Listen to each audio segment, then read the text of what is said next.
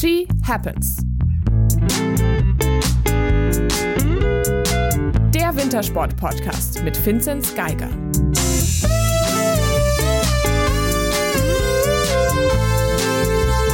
Hallo, wir sind wieder da. Es ist warm draußen. Wir sitzen in kurzen Hosen und kurzen Ärmeln jeweils in unseren äh, stinkenden Podcast-Kammern und halten etwas Hitze aus, um euch wieder She Happens zu liefern. Auch wenn der Winter vorbei ist. Wir haben ja versprochen, wir werden nicht ganz so schlampig sein, was die Sommerfolgen angeht dieses Jahr.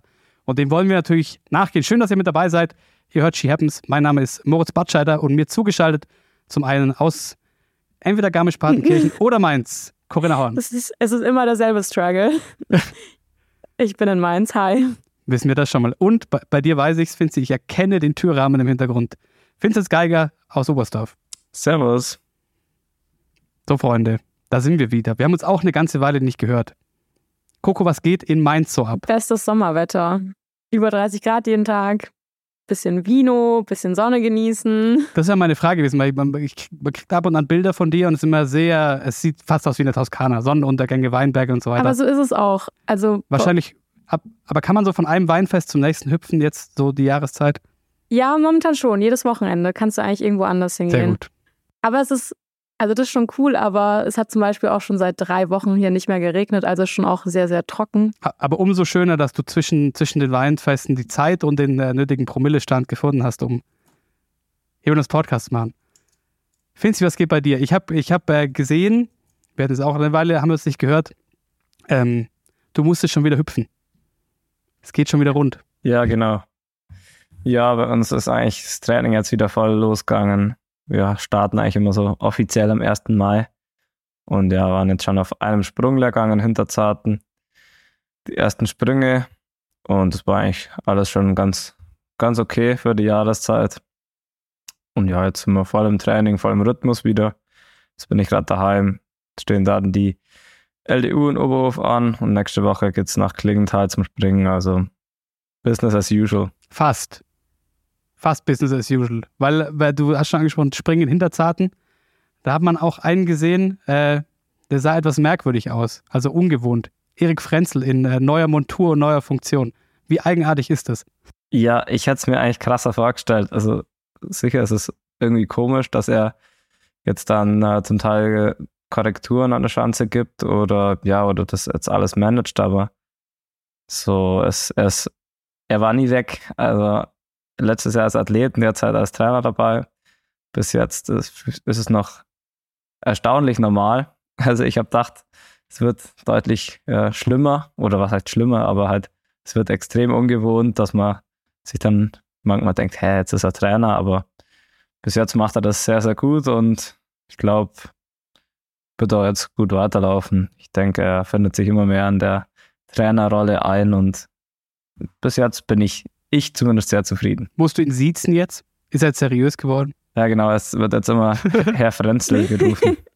Es war, war früher immer an, in den Schüler- und Jugendjahrgängen, wenn äh, die meine Sportlerkollegen aus dem Osten, die hatten, mussten ihre Trainer immer siezen. Die haben dann immer eben Herr so und so geschrien, weil oft, wenn man am Balken oben sitzt und der Trainer sieht einen nicht, dann schreibt man halt erstmal den Namen, dass man dass er eben es auf dem Schirm hat und abwinken kann. Und da er war dann bei den, bei den ostdeutschen Kollegen, da war es dann sehr, sehr förmlich. Da hat dann anderer, eine andere Seriosität geherrscht, anderer Zug. Aber hat er mal ein bisschen erzählt, wie es ihm so dabei geht in seiner neuen Rolle? Nein, also er hat schon dann nach dem ersten Lehrgang gleich gesagt, ja, und äh, also für mich jetzt auch was Neues. Seid ihr zufrieden mit mir? Aber Nee, es hat, war hat gut passt. Ich glaube, für ihn war es am Anfang halt, ihn hat man einfach ins kalte Wasser geworfen im Endeffekt. Klar, er kennt den Sport wie kein anderer, aber Trainer sein ist dann doch nochmal was anderes und ja, er hat, glaube ich, schon mitgekriegt, wie viel man organisieren muss. Jetzt, wenn er quasi der Chef ist, sind schon viele Aufgaben, die, ja, die man jetzt nicht direkt mit dem Trainer sein verbindet.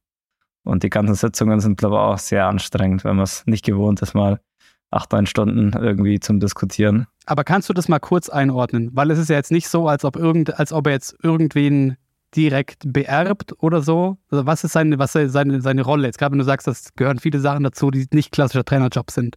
Ja, das kann ich noch gar nicht so ganz genau sagen, aber mir, mir kommt so vor, als hätten sie die Aufgaben jetzt schon noch ein bisschen anders verteilt, wie es jetzt mit dem Hermann war, der so der ganz klare klassische Bundestrainer war, der über allem steht und der dann jetzt nicht direkt immer eingreift im, im Training, aber eben dabei ist und übergeordnete Rolle hat und ja eben immer einnimmt. Beim Erik ist jetzt so, dass es schon, äh, dass die drei Trainer, also der Kai Bracht, der Heinz Kutin und er jetzt sich schon die Aufgabenbereiche gleichmäßiger aufteilen und jeder auch nochmal mehr Verantwortung trägt und jetzt nicht mehr nur alles auf äh, einem lastet. Und ja, wird sich dann jetzt noch ein bisschen weiter herausstellen, aber es war halt am Anfang die ganzen Sitzungen und sowas, wenn man direkt von, vom Athlet zum Trainer wird, ist das, glaube ich, schon komisch, wenn man auf der anderen Seite gestanden ist und dann wird, wird eben diskutiert über Sportler, über Training und äh, ja, wo sich ein Athlet vielleicht oft mal denkt, was machen sie denn und regt sich auf und jetzt, jetzt kriegt er vielleicht mehr Verständnis für, für, für die ganzen Diskussionen, dass es doch nicht so einfach ist, da manchmal was umzusetzen, dass da immer, immer viele Meinungen gibt, denen man irgendwie gerechtfertigt, gerecht werden muss. Da wärst du als, äh, als Podcast natürlich prädestiniert, stundenlange Sitzungen, Diskussionen über Sportler etc. Ja, genau, eigentlich so. Also diskutieren bin ich gern dabei. Die Frage ist dann, ob man auf einen Content zum Schluss rauskommt, bezweifle ich, dass es mit mir so leicht wird. Das können wir bestätigen, Coco. Ja, ja. Aber vielleicht erlebst du äh, die Rolle ja auch irgendwann mal. Weißt du ja nie. Hm. Also, ich sa sage immer, ich will kein Trainer werden und ich glaube auch nicht, dass ich es werde, aber komplett ausschließen. Also ich kann es zu 99,9 Prozent ausschließen. Das ist nicht, nicht mein Ziel, aber jeder, der das immer sagt, wird dann am Endeffekt doch Trainer. Deswegen bleibe ich mal jetzt und sage, ich will es nicht werden, aber mal schauen, was sich dann ergibt. Und dann werden wir dich nerven. Ja, du hast doch immer gesagt, du willst nie. Nein, ist ja noch, ist ja hoffentlich noch erstmal eine Weile hin, in der du vor allem noch weiter äh, selber aktiv bist. Ja, genau. Also habe jetzt nicht vor, jetzt demnächst aufzuhören und ja, aber wie gesagt, also nicht, dass jetzt jemand äh, von den Zuhörern äh, versteht, dass ich Trainer werden will. Also es ist wirklich nicht mein Plan. nicht, dass sich da jetzt jemand was Falsches denkt. Coco, war das bei dir ein Gedanke als jemand, der dann aber doch auch früher aus dem Leistungssport ausgeschieden ist, da in, in anderer Rolle irgendwie weiterzumachen trotzdem? Oder war von Anfang an klar, nee, das muss irgendwie ein klarer Cut sein, wenn dann? Also in der ersten Zeit, gerade auch im ersten Jahr, nachdem ich mit dem Biathlon aufgehört habe, wo es ja schon auch eine ziemlich ähm, schwere Zeit für mich war, irgendwie damit klarzukommen, dass halt mein Traum einfach nicht funktioniert hat, hatte ich eigentlich immer die Meinung, okay, Trainer will ich nicht werden. Ich wollte immer einen klaren Cut haben. Ich glaube immer, dass es mir ziemlich gut getan hat, auch diesen klaren Cut zu machen. Aber jetzt so vier Jahre später ähm, wäre das jetzt, glaube ich, kein so fremder Gedanke, auch wenn mein Berufswunsch in eine ganz, ganz andere Richtung geht. Aber ähm, der Gedanke ist nicht mehr so fremd, wie er eben vor drei, vier Jahren noch war. Heißer Tipp, mal in Schweden ein Praktikum machen. Das scheint der Weg zu sein. ich glaube auch. Aber jetzt, äh, wir, jetzt ist es fast unangenehm. Jetzt sind wir so viel beim Thema äh, danach und aufhören und so weiter. Aber dabei geht ja jetzt eigentlich erst der Sommer los und äh, damit auch unser etwas loseres Sommerformat. Und für den Anfang äh, haben wir heute ein Gespräch für euch. Ich war leider nicht dabei, darum bin ich äh, gespannt wie Flitzebogen selbst. Ich habe stand jetzt noch nichts gehört. Ähm, ihr beide habt mit Hanna Kewinger gesprochen und das hören wir uns jetzt an. Viel Spaß damit.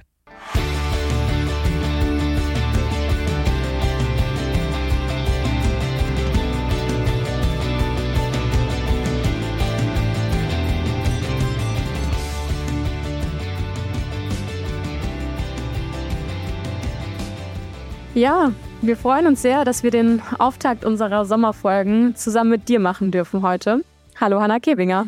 Hi, Servus, freut mich, dass ich bei eurem Podcast teilnehmen darf. ja, schön, dass du da bist. Hanna, du hast gerade schon ähm, im Vorfeld der Aufnahme erzählt, dass du gerade in Leipzig bist für die leistungsdiagnostische Untersuchung. Wie läuft's? Ähm, ach ja, ich glaube, es läuft ganz gut. Also das Wichtigste, das Wichtigste ist ja der Gesundheitscheck-up, dass der wirklich ähm, passt, dass man ja, dass man wirklich gesund ist und dass sonst alles ähm, ja ein Butter ist, sage ich mal. Ähm, ich habe jetzt heute dann noch den Radtest gehabt. Ähm, ja, der haut dann natürlich erstmal gleich ordentlich rein, wenn man ähm, ja noch recht am Anfang von der Vorbereitung steht. Und ähm, ich habe jetzt bis jetzt leider auch noch nicht ganz so viel trainieren können, weil ich mal ähm, eine Woche mit Antibiotikum aussetzen musste. Ähm, und dann knallt so ein Test natürlich ordentlich gleich mal rein. Also wenn dann die höheren Wattzahlen kommen, da ist dann mal schnell Schicht im Schacht. Aber was soll's. Wir haben ja eh gerade schon kurz drüber gesprochen, aber eigentlich diese ganzen Tests, so der Radtest wird jetzt bei euch auch nicht so entscheidend sein, oder? Oder ist es dir wichtig, wie du da abschneidest? Na, also der Test, der ist eigentlich hauptsächlich dafür da, dass man die Trainingsbereiche bestimmt, ähm, damit man ja die nächsten Einheiten, die ja dann auch im, Komma, also im Sommer kommen sollen und müssen, ähm, dass man die halt möglichst sinnvoll und auch zielführend gestalten kann. Und ähm, ja, ob man jetzt halt da, keine Ahnung, 300 Watt drückt oder nicht, das ist, glaube ich, jetzt halt nicht groß entscheidend. Ähm, wichtig ist halt einfach, dass man seine Bereiche bekommt, um dann das Training bestmöglichst gestalten zu können.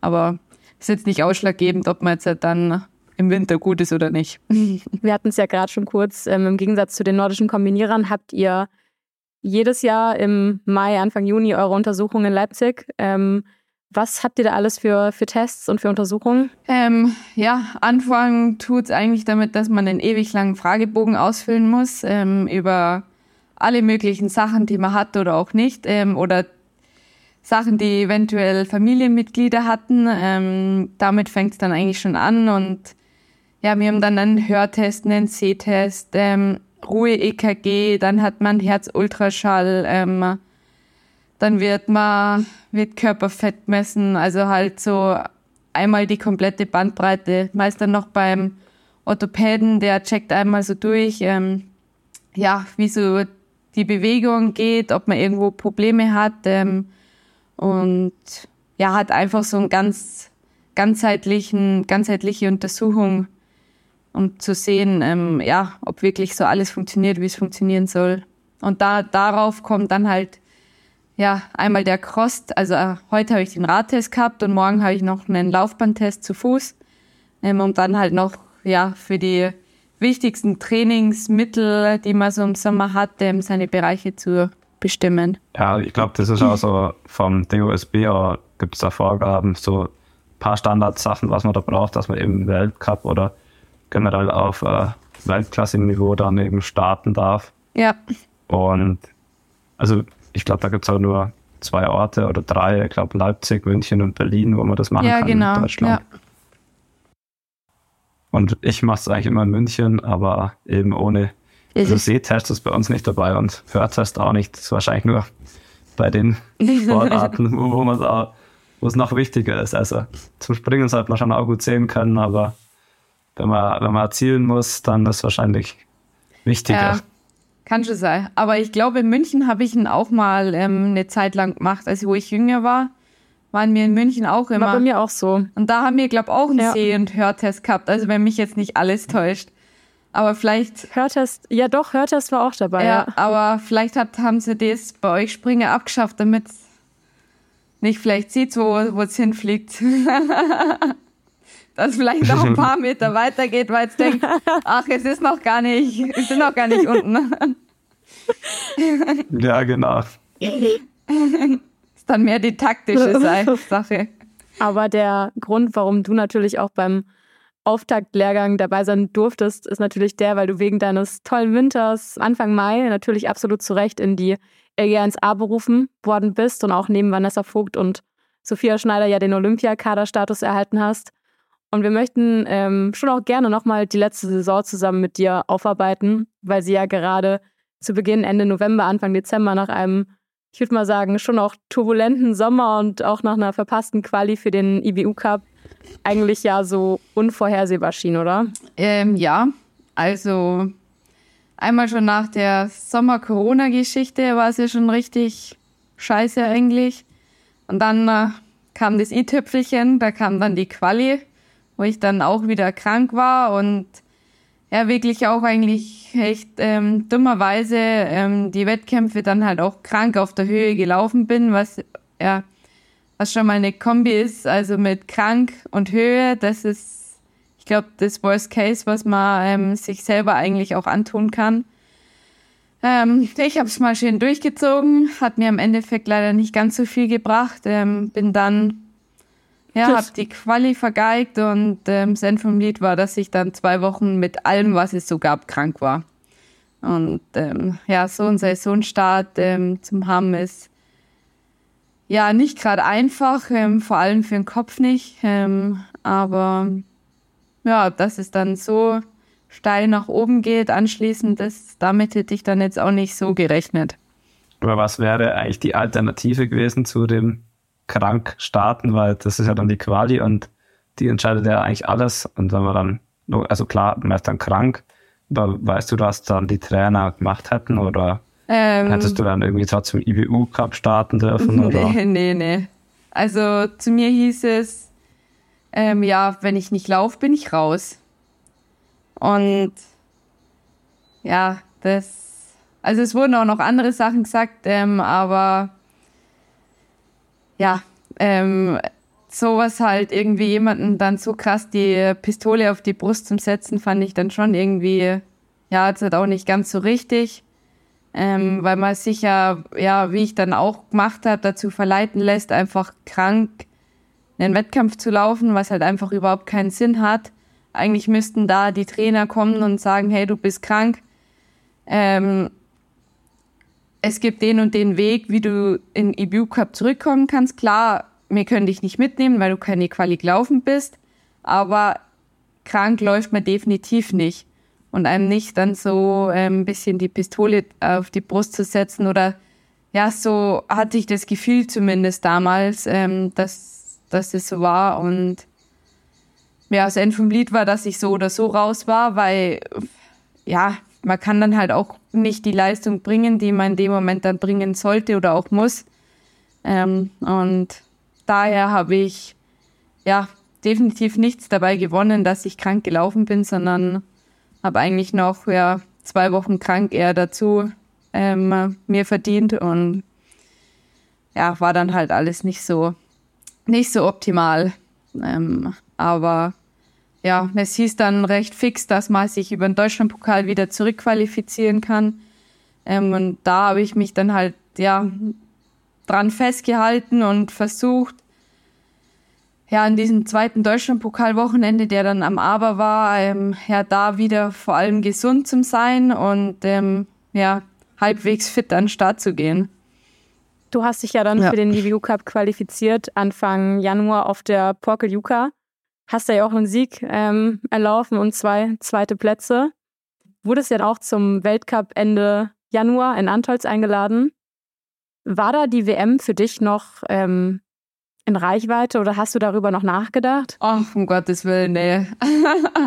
also über die WM, die war in ganz, ganz weite Ferne gerückt. Allein schon das, was im November war mit dem Krank, dass ich im deutschen Pokal gestartet habe oder gestartet bin, da denkt man ja nicht dann sofort an eine WM und meint, okay, ja, ähm, in anderthalb Monaten, ja, da schaffe ich es definitiv noch zur WM. Also das ist, das ist, glaube ich, so der geringste oder der kleinste Gedanke, den man in dem Moment dann hat. Für mich war eigentlich ja halt das Ziel, dass ich definitiv zur Europameisterschaft komme.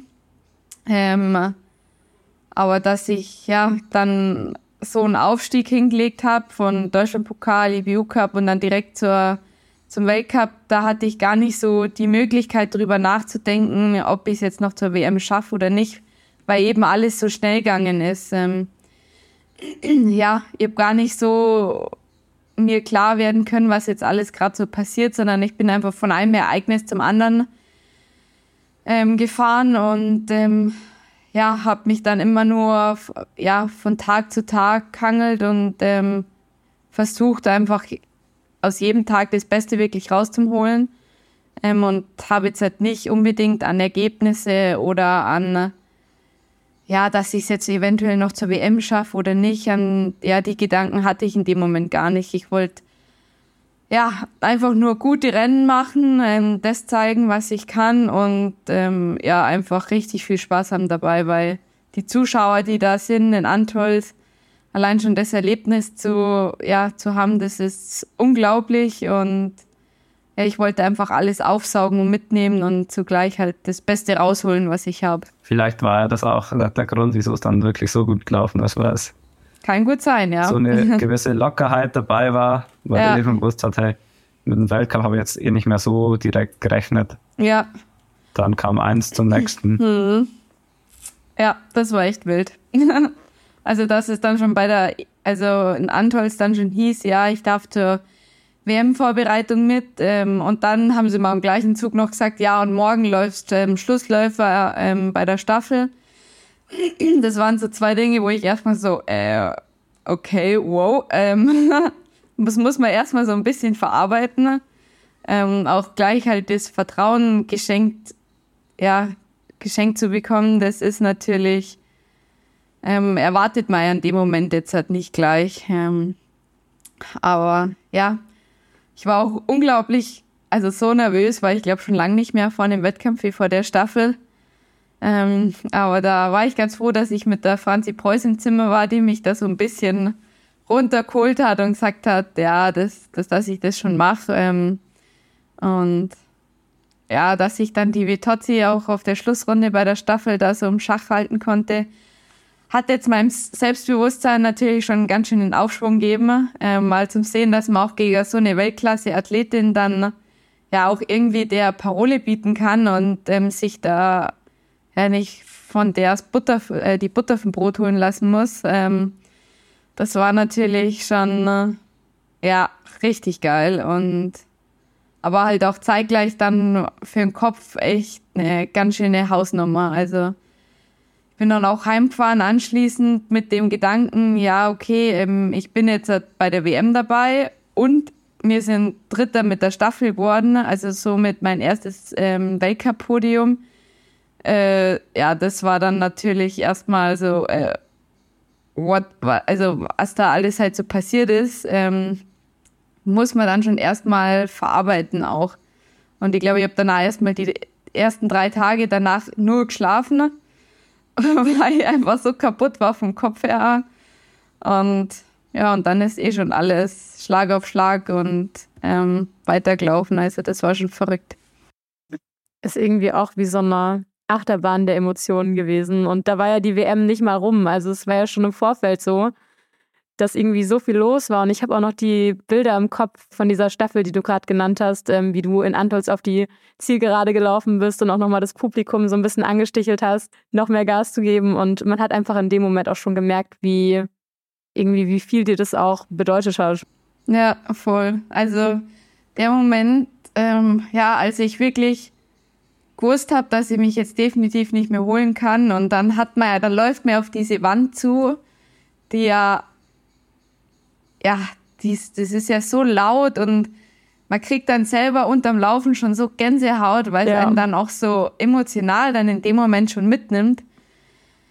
Ähm, ja, das war schon, also wenn man, ja, keine Ahnung, ich habe die dann noch so ein bisschen angefeuert, dass sie da noch ein bisschen mehr Stimmung machen sollen, weil sie ja, glaube vorher jetzt auch nicht damit gerechnet haben, dass so eine junge Staffel und dann auch gerade noch mit mir als Schlussläufer, ähm, dass wir da wirklich aufs Podium laufen. Und ähm, ja, da wollte ich einfach die Menge noch mal so ein bisschen mitnehmen oder das auch dann selber noch ja, irgendwie war das auch so ein Genussmoment, der Menge dann so zujubeln zu können, selber dann auch.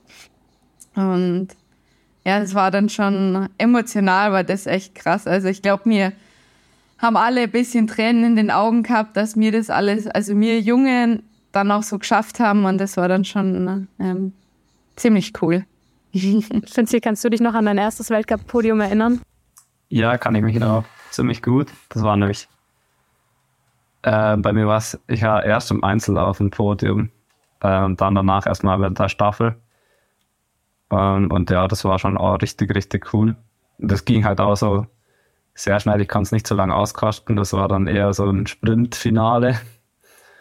Aber das war schon, ja, was richtig, Besonderes. Ich glaube, das war so der, ja, der, der wichtigste Schritt in Ja. einer Sportlerkarriere. Wenn man das einmal geschafft hat, dann Das ist es leichter, das zum Wiederholen. Oder man hat halt auch schon mal das Selbstbewusstsein, dass man es geschafft hat, gell? Und, ja. Ja, das, das, das bringt sehr, sehr viel. Wenn- Dann weiß man einfach, ja, es, man kann es und man hat einfach, okay, ich habe jetzt schon mal einen Mhm. Weltcup-Protest. Das steht jetzt einfach da und das nimmt mir immer mehr. Das so die Hürde, dass man das einmal schafft und dann, die ist natürlich viel, viel höher, wie, wie dass man es dann wiederholt, weil ob man jetzt eins oder zwei hat, ist dann nicht so wichtig, aber das erste, das kann halt hart sein. ja, das stimmt. Hanna, für dich stand ja dann die WM in Oberhof an. Ähm, es war ja nicht nur deine erste WM, sondern es war vor allem auch noch eine Heim-WM. Wie hast du Also einmal erlebt? war ja schon das ganze Stadion und ja, was an Leute erwartet worden ist, war ja schon gigantisch. Ähm, allein wenn man gesehen hat, ähm, ja, was alles geboten wird, ähm, allein schon dieser Besucherpark, der da aufgebaut worden ist, mit dem riesen Festzelt, mit da gab es ja echt alles. Das war schon ähm, einmal richtig imposant, als man da ankommen ist. Ähm, und allein schon, ja, in den Trainingstagen waren auch immer mal wieder schon Fans da und man hat einfach gemerkt, dass jetzt halt wirklich was Großes kommt. Und ich habe einfach versucht, immer die Stimmung so gut wie es möglich halt ist aufzusaugen und mitzunehmen. Ähm, mein Einsatz kam ja dann doch recht überraschend, ähm, weil ursprünglich hatten wir bloß fünf Startplätze. Ähm, und den hatte ja die Janina ursprünglich bekommen aus unserem Team. Ähm, und ja, war dann somit eigentlich erstmal definitiv heraus, auch für Sprint und Verfolgung. Ähm, ja, und dann hieß es ja einen Tag vorher, ah, es gibt jetzt doch sechs Startplätze und ähm, hat mich der Krieger angerufen, ja, bist fit? Und ich so, ja, warum? Also, es passt schon, glaube ich. Ja, du startest morgen und dann, äh, ja, ist es erstmal so ein äh, Moment, wo man erstmal so ein bisschen das auch realisieren muss, dass man, ja, dass, ja, der erste WM-Start bevorsteht und dann noch das im eigenen Land erleben zu dürfen, ist, macht die ganze Sache halt nochmal doppelt so cool. Ähm, ja, wir sind dann immer eigentlich vor den Wettkämpfen nochmal alle zusammen joggen gegangen. Ähm, und da hat man dann halt schon so gesehen, wie die ganzen Massen an Fans dann eigentlich so herangestürmt sind und was da alles für Leute da waren. Also echt crazy. Ähm, und ja, man hat dann einfach beim Joggen schon mal versucht, so ein bisschen, ja, die Stimmung schon mal so ein bisschen äh, an sich ranzulassen, dass man sich nochmal schon ja, so ein bisschen ähm, heiß drauf macht. Ähm, und ja, währenddessen war es einfach, ähm, hat man sich halt auf sich selber konzentriert, ähm, aber gleichzeitig hat man schon immer eine ganz schöne Gänsehaut bekommen, wenn man dann den Birkstieg hochgelaufen ist und allein da schon einem die Menschenmengen zugeschrien haben. Also das war, sowas habe ich jetzt, glaube auch noch nicht erlebt gehabt. Ähm, ja, ich habe einfach ja, jedes Rennen versucht, so die ganze Stimmung ja, für mich zum Nutzen, ähm, um ja, mich noch mal ein bisschen mehr treiben zu lassen von denen und mich da, ja, dass mich das noch so ein bisschen mehr beflügelt. Ähm, und ja, mit der Staffel, mit dem zweiten Platz ist dann natürlich irgendwo so ein, so ein Kindheitstraum auch in Erfüllung gegangen, dass man ja eine WM-Medaille hat ähm, und dann noch im eigenen Land. Das war dann, da sind dann schon ein paar Tränen geflossen und ähm, war natürlich echt gigantisch und es hat, glaub, ich glaube, ich hatte noch nie so viel Spaß in Wettkämpfen wie in Oberhof. Das war, waren die geilsten zwei Wochen. Ja, das in Oberhof, bei dem Wetter, das, Und das ja da Oberhof. war. Aber ich bin mit, also bei jedem Ja. Rennen bin ich raus und habe mir einfach nur gedacht, wie geil ist es, dass man jetzt hier laufen darf. Ich glaube, was Besseres gibt's nicht oder kann einem auch nicht passieren. Und allein die Fans echt einen großen Respekt davor, dass die auch jedes Mal bei dem Pisswetter und teilweise haben die auch echt nichts gesehen, ähm, da jedes Mal wieder gekommen sind und sich da in den Regen gestellt haben und ja, uns eigentlich auch zu unseren Erfolgen gepusht haben. Ähm, das war schon, war schon äh, echt riesig. Also, äh, nee, verrückte zwei Wochen und ähm, ich, wenn ich da so drüber rede, dann kriege ich, glaube jetzt noch so ein bisschen Gänsehaut, weil es einfach, weil es einfach, ja, unglaublich war und emotional unglaublich war. Ähm, ja, ich glaube, das waren einfach so die geilsten zwei Wochen, die ich bis jetzt hatte. ich glaube, so kann man das ganz gut beschreiben. Ich weiß ja noch, sowohl im Fernsehen als auch online wurde ja im Winter viel über diesen märchenhaften Aufstieg vom Deutschlandpokal zur Staffel Silbermedaille bei der WM gesprochen. Aber ähm, mir ist es ehrlich gesagt auch super wichtig, dass unsere Hörerinnen und Hörer verstehen, dass hinter diesem Erfolg letzten Winter eigentlich ja so viel mehr steckt, als eben nur in Anführungsstrichen dein Sprung vom Deutschlandpokal zur WM. Du hast mit deinen 25 Jahren ja schon etliche gesundheitliche Rückschläge hinnehmen müssen. Ein paar davon habe ich ja auch in der Trainingsgruppe damals noch mitbekommen. Ja. Auch deine, ähm, ich weiß noch, deine Nackenverletzung damals beim Nordcup. Ja, ich glaube, das war ein Werde ich auch nie vergessen. Die sich ja auch irgendwie, ja, die sich ja auch irgendwie ewig gezogen hatte. Und ich erinnere mich auch noch ganz gut, als wir uns ähm, im ersten Corona-Sommer, ich glaube, drei Jahre ist es mittlerweile her, mal in Greinau nach deiner Herzmuskelentzündung zufällig beim Rollern über den Weg gelaufen sind. Da war nämlich die Straße ah, ja, nach stimmt. Österreich gesperrt. Ja. Und dann ist da ja jeder stimmt. zum Rollern gegangen. Genau, ja. und ich weiß noch, wo wir uns da mal über den Weg gelaufen sind und du ähm, von deinem Ärztemarathon erzählt hast und eigentlich nur total dankbar warst, dass du endlich ja. wieder normal Sport machen darfst. Und deswegen ist es eigentlich, eigentlich ist es halt so viel mehr als nur dieser Aufstieg vom Deutschlandpokal zur WM, weil man eigentlich irgendwie auch das große Ganze betrachten muss und deine ganzen Rückschläge, die du in den letzten Jahren schon hast, hinnehmen müssen. Ja, auf alle Fälle. Also ich glaube, meine sportliche Karriere bis jetzt war eine ziemliche Achterbahnfahrt, ähm, bei der es ganz schön rauf und runter und viele Stallkurven gab. Ähm ja, aber ich glaube auch, Natürlich wäre es schön gewesen, wenn es einfach ähm, glatt nach oben läuft. Ähm, ich glaube, sowas wünscht man oder wünscht sich eigentlich jeder. Ähm, aber ja, so ist halt einfach das Leben nicht. Ähm, ja, ich bin jetzt auch eigentlich im Nachhinein bin ich schon, es hätten vielleicht die einen oder anderen Sachen vielleicht nicht so ganz so heftig sein müssen. Aber ich bin trotzdem, ja, wächst man ja mit jeder Erfahrung ein Stück. Ähm, und ja, habe aus jeder, aus jedem Tiefschlag, egal ob das jetzt die Verletzung mit dem Nacken war oder dann auch das Schlimmste eigentlich mit meinem Herzbeutel, mit der Entzündung, ähm, habe ich trotzdem wahnsinnig viel lernen können oder bin dadurch, glaube auch ein Stück weit oder habe da eine andere Sichtweise auf den Sport oder aufs Leben generell bekommen, was ja, was mir jetzt hat, natürlich auch enorm viel hilft. Ähm, ja, ich glaube, ich war schon ganz oft am Boden ähm, und habe schon äh, ja, das ein oder andere Mal natürlich auch bei den Rückschlägen darüber nachgedacht, ob man das Ganze dann nicht einfach ähm, aufhört und beendet. Ähm, ja, ich bin äh, Gott froh, dass ich damals ähm, so viel Kämpfergeist bewiesen habe, um mich jedes Mal wirklich wieder von ganz unten zurückzukämpfen.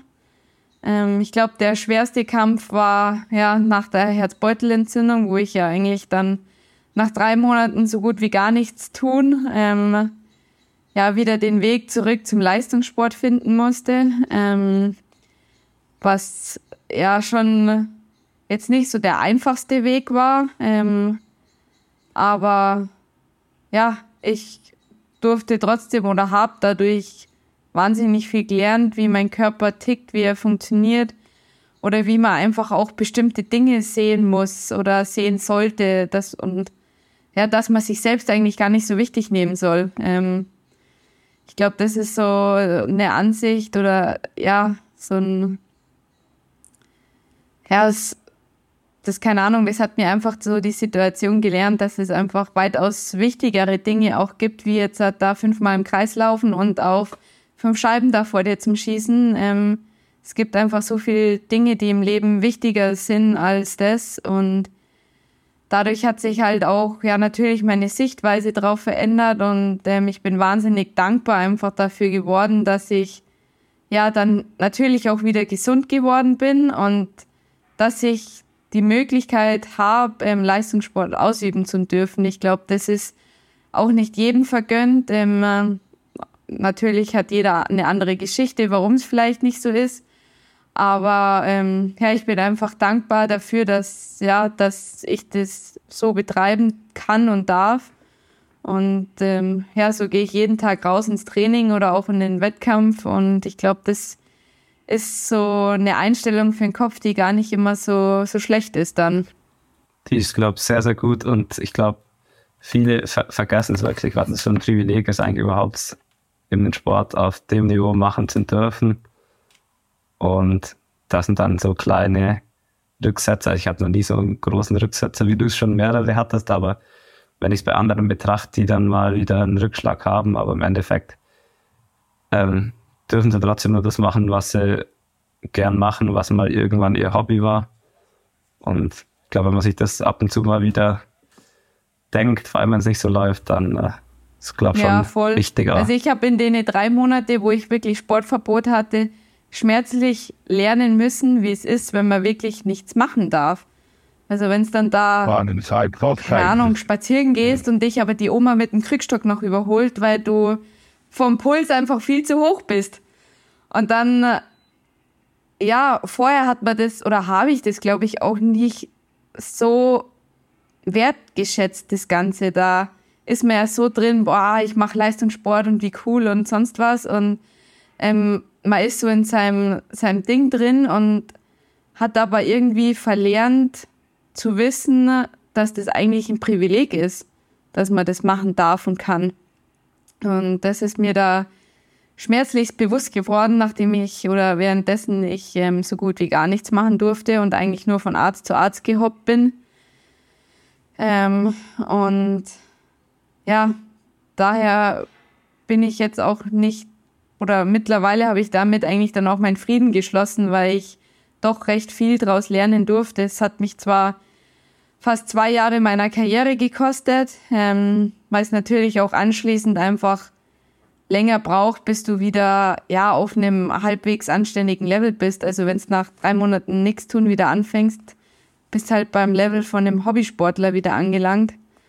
Und ähm, ja, aber für die Erfahrungen, die ich währenddessen sammeln konnte, ähm, bin ich bis heute dankbar, weil es einfach ja meine Einstellung komplett verändert hat. Und ähm, ich glaube, das ist auch ein Grund, warum ich ja vielleicht in manchen Situationen, so wie letztes Jahr, dann den Kämpfergeist auch nicht verliere und weiß, okay, es, ich kann da zurückkommen und ich, und ich weiß, was ich kann und ähm, ich muss das Ganze einfach wieder gelassener sehen und ähm, das Wichtigste ist dran Spaß zu haben und wenn man das hat, dann läuft's meistens eigentlich ganz gut.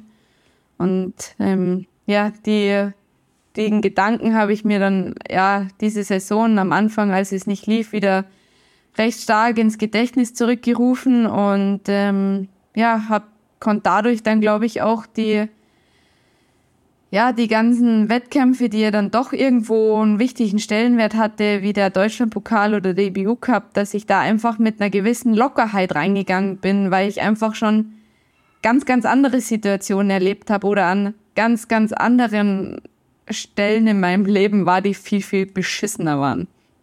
Und ähm, ich glaube, das ist, ähm, ja, hat mir ähm, recht gut geholfen, das Ganze dann.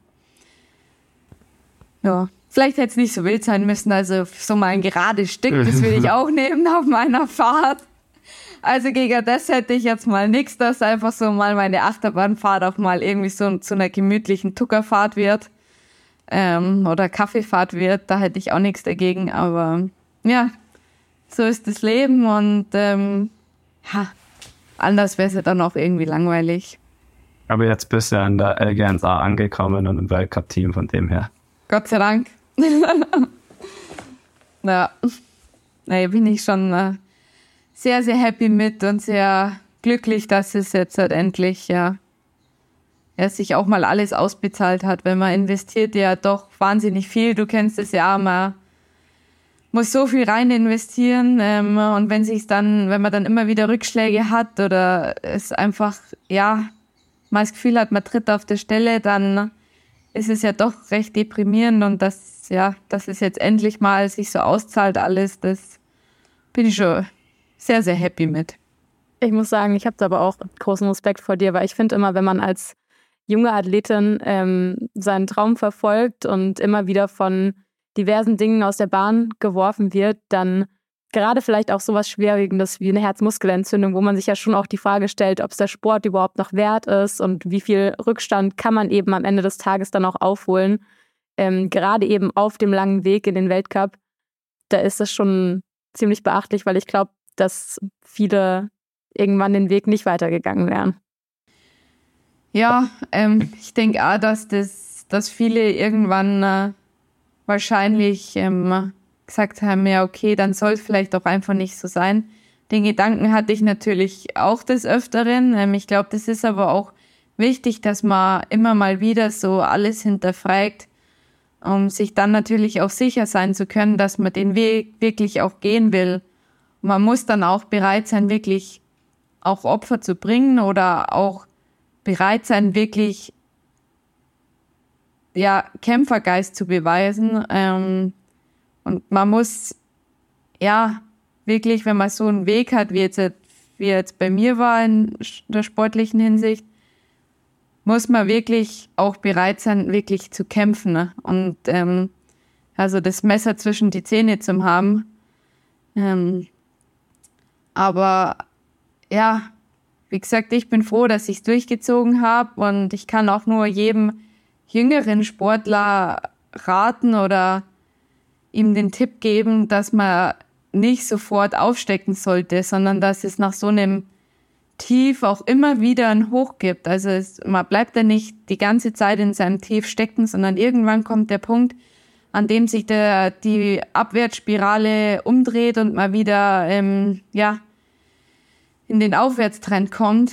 Ähm, und ja, ich hoffe, dass ich auch so durch meinen Weg andere Sportler, weil es gibt auch bestimmt Sportler, die, bei denen der Weg auch vielleicht ähnlich ist wie bei mir, auch eher eine Achterbahnfahrt ist, dass ich die auch irgendwo motivieren kann und denen auch zeigen kann, hey, auch wenn man solche Rückschläge hat, ähm, wenn es sich lohnt, dafür zu kämpfen, dann sollte man es auch tun.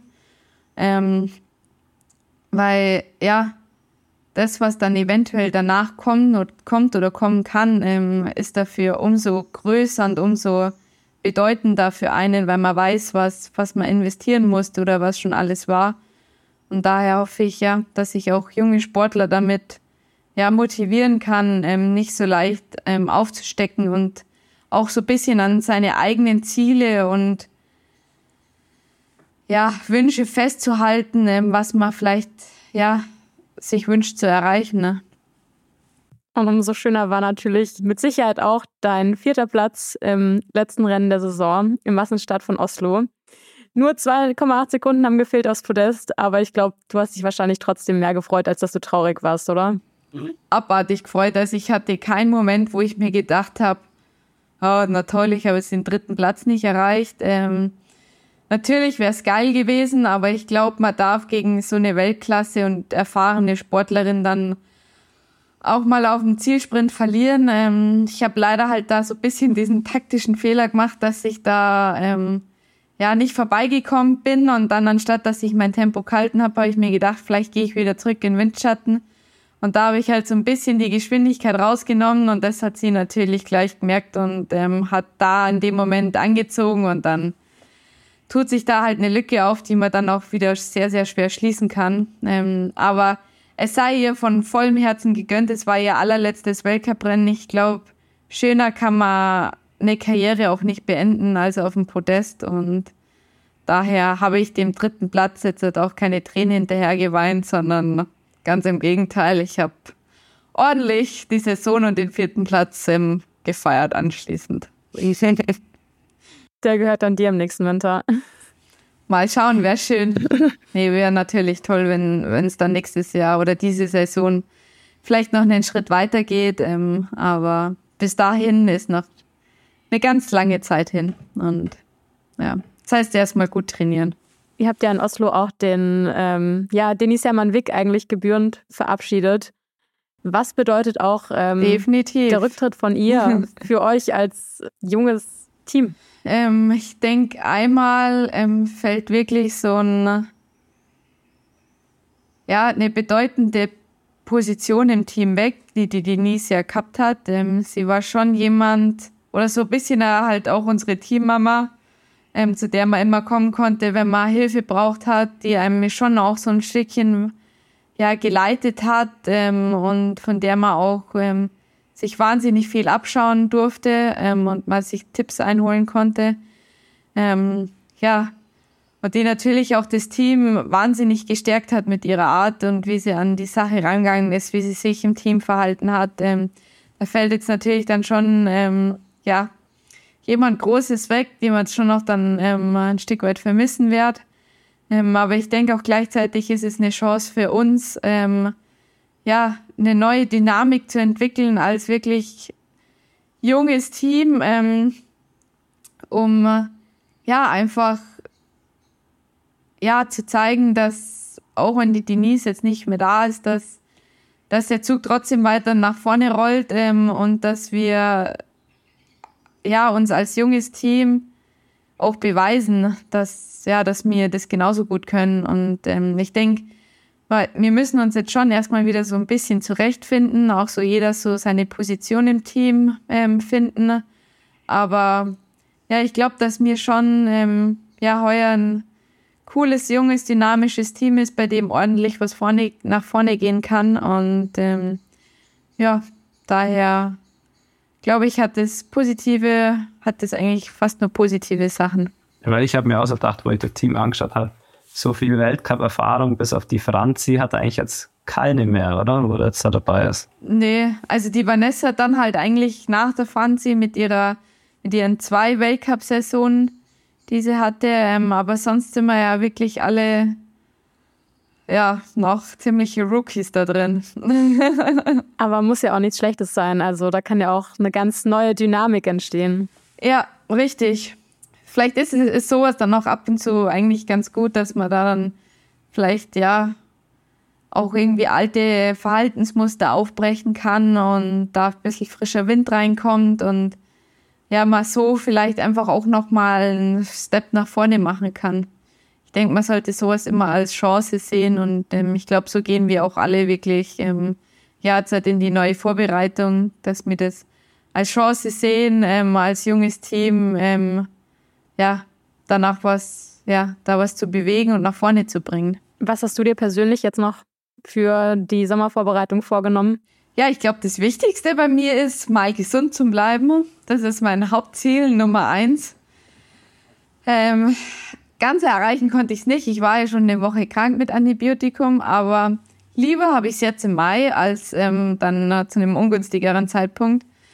Ähm, darum hoffe ich, habe ich den Part schon abgehakt. Ähm, und ja, ich hoffe, wie gesagt, dass ich einfach gesund durchkomme und dass ich ja die Trainingsziele, die ich mir so gesteckt habe oder was ich so vorhabe, dass ich das möglichst gut umsetzen kann, um ja, das Level, das ich halt letzte Saison dann ähm, hatte, möglichst gut zu stabilisieren und best, im besten Fall ähm, nochmal einen Step nach vorne zu machen und dann wird man sehen, was so, was so dabei rauskommt. Dann drücken wir dir auf jeden Fall die Daumen für die Sommervorbereitung und ähm, sagen vielen, vielen Danke. Dank, dass du dir heute Danke. Abend auch noch zwischen Radtest und Crosstest noch die Zeit für uns genommen hast.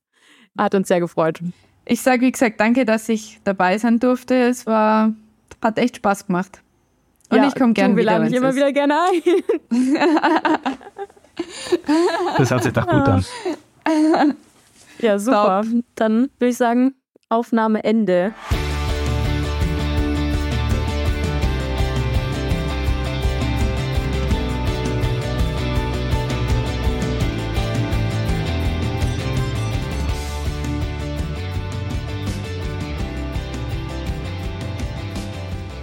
So viel also zum Biathlon und zu Hanna Kepinger. Sehr spannend, sehr interessant. Es passiert gerade, ja, auch wenn Sommer ist, trotzdem viel im Wintersport. Äh, gerade von, von Verbandsseite. Die FIS hat für viele Sportarten und aber auch als Groß und Ganzes einiges äh, an Änderungen und Neuerungen in petto. Stichwort zum Beispiel FIS Games. Das haben wir natürlich alles auf dem Schirm. Man kriegt natürlich jetzt auch nicht alles in eine Folge rein. Drum auch diese aktuellen Themen werden wir in den nächsten Wochen mal noch äh, besprechen. Ein Thema äh, bei den Skispringern, was gerade diskutiert wird, äh, sind die Anzüge. Da gibt es neue Regeln für die Anzüge, die dürfen nicht mehr so flatterig sein. Letzten Winter gab es da ja äh, hitzige Diskussionen um äh, Kontrollen und ob die wirklich so durchgeführt werden und ob nicht alle zu große Anzüge springen. Jetzt müssen alle mit weniger Stoff auskommen und drum äh, verzeiht mir bitte, aber das ist das einzige Mal, an dem man diese Stelle, an dem man diese Frage stellen kann. Finzi, bei dir alles fit im Schritt, im Sprunganzug? Ja, alles, alles bestens. Das, das Ding ist ja, dass wir noch gar keine richtigen Vorgaben bekommen haben und Regeln für die neuen Anzüge, falls es wirklich ähm, so eine große Änderung darstellen sollte. Es wurde ein Scanner vorgestellt, der die Maße vom Körper messen kann, was ja auch eine sehr gute Idee ist und das einzig Richtige ist, wie einfach manuell von einer Person das messen zu lassen. Aber da gibt es jetzt noch keine Informationen, wann da eine Messung stattfindet und wie das laufen wird. Deswegen kann man aktuell noch nicht sagen, wo die Reise hingeht, wie die Anzüge dann ausschauen werden. Ob die dann so viel kleiner ausschauen werden nächsten Winter, da, da bin ich mir noch nicht so sicher. Das hat man letztes Jahr auch schon gedacht durch die neue Messung, aber dann war es doch wieder ähm, vor allem im Spezialsprungbereich waren es ja da gar nicht so kleine Anzüge, wenn man jetzt an die Bilder von Piotr Schüler oder so denkt.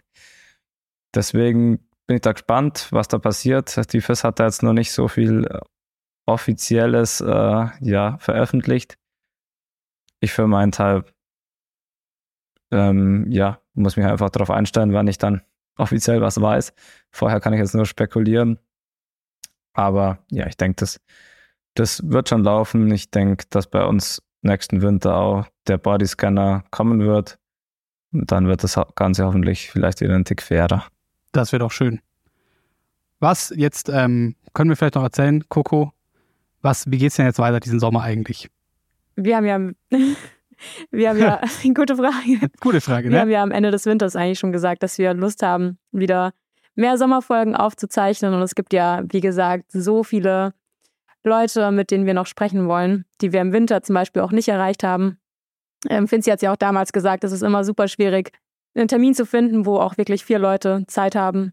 Aber ähm, wir sind auf jeden Fall dran und falls ihr auch ansonsten irgendwelche Gästewünsche habt oder irgendwelche Themenvorschläge oder generell auch Fragen, dann schreibt uns gerne auf Instagram an ski.happens oder auch gerne per Mail an team.skihappens.de. Ja, wenn euch zum Beispiel äh, doch nochmal wieder das, das, um das Thema Sportleressen interessiert, dann fahren wir gerne für euch mal wieder gerne. zum Uli und lassen uns lecker bekochen. Also das können wir anbieten, das wäre überhaupt kein Problem. Ja. Nein, also wir haben, äh, wir haben, wir haben ein bisschen was vor. Ähm, das, wir werden ein bisschen, äh, es ist vielleicht nicht jeder Dienstag, so viel können wir sagen, das habt ihr euch ja vielleicht auch schon gedacht.